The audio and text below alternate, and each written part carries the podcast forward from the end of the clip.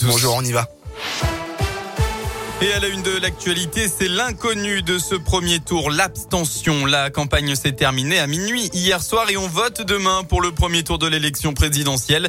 L'abstention, selon certains sondages, pourrait flirter avec le record de 2002. 28,4% des électeurs ne s'étaient pas déplacés. Une campagne qui a démarré tardivement, empêchée par le Covid, est passée au second plan depuis le début de la guerre en Ukraine. Il y a aussi ces électeurs qui pensent que les jeux sont déjà faits et qui n'iront pas voter. Mais pour Ninon Lagarde, chargée de campagne tous élus. Le problème vient aussi des conditions et de l'accès au vote. Cette association veut recréer du lien entre les citoyens et la politique en luttant contre l'abstention et en faisant la promotion de la démocratie participative. On a un problème de démocratie depuis plus de 30 ans avec des solutions qui existent et des inspirations dans plusieurs pays en Europe. Et on n'a mis en place aucune réforme. La dernière réforme pour faciliter euh, l'accès au vote et euh, mobiliser contre l'abstention euh, date de François Hollande qui nous a permis d'avoir l'inscription sur les listes électorales jusqu'à six semaines avant le vote et pas au 31 décembre. On a un système très archaïque qui demande à être bouleversé. Quand est-ce qu'on on arrête d'avoir une journée unique de scrutin, mais pourquoi pas trois jours pour faciliter la mobilisation ou le vote par correspondance qui fonctionne très bien. Il y a plein de choses qui sont possibles à mettre en place et c'est une responsabilité très portée par euh, les gouvernements successifs qui ont vu monter euh, l'abstention sans jamais s'y attaquer réellement.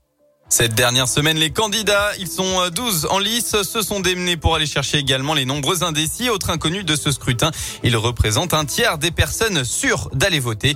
En attendant les premiers résultats dimanche à 20h, réunion publique, distribution de tracts et propagande numérique des candidats sont évidemment interdits. Dans l'un, trois jeunes femmes ont été interpellées à Ambérieux en Bugey. Ça s'est passé dans la nuit de samedi à dimanche dernier. Pour rappel, quatre classes d'une école maternelle avaient été saccagées. Eh bien, c'est une mineure qui a contacté la gendarmerie pour se dénoncer après avoir pris conscience de la gravité des faits. Deux autres personnes ont finalement été arrêtées hier. Une jeune femme mineure et une autre majeure. D'après les premiers éléments de l'enquête, les trois suspects auraient d'abord pénétré dans la cour de l'école pour jouer à la marelle avant de saccager des salles de classe.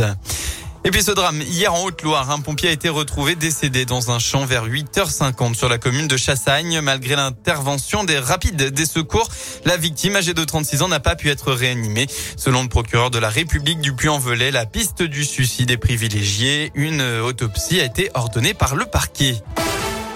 On passe au sport avec euh, cette claque reçue par l'AS Saint-Etienne en football. C'était l'ouverture de la 31e journée de Ligue 1 hier et les Verts se déplaçaient à Lorient.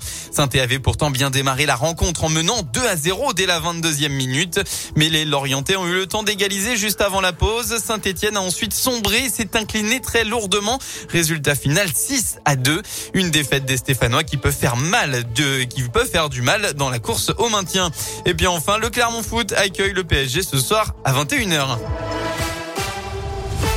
Merci beaucoup.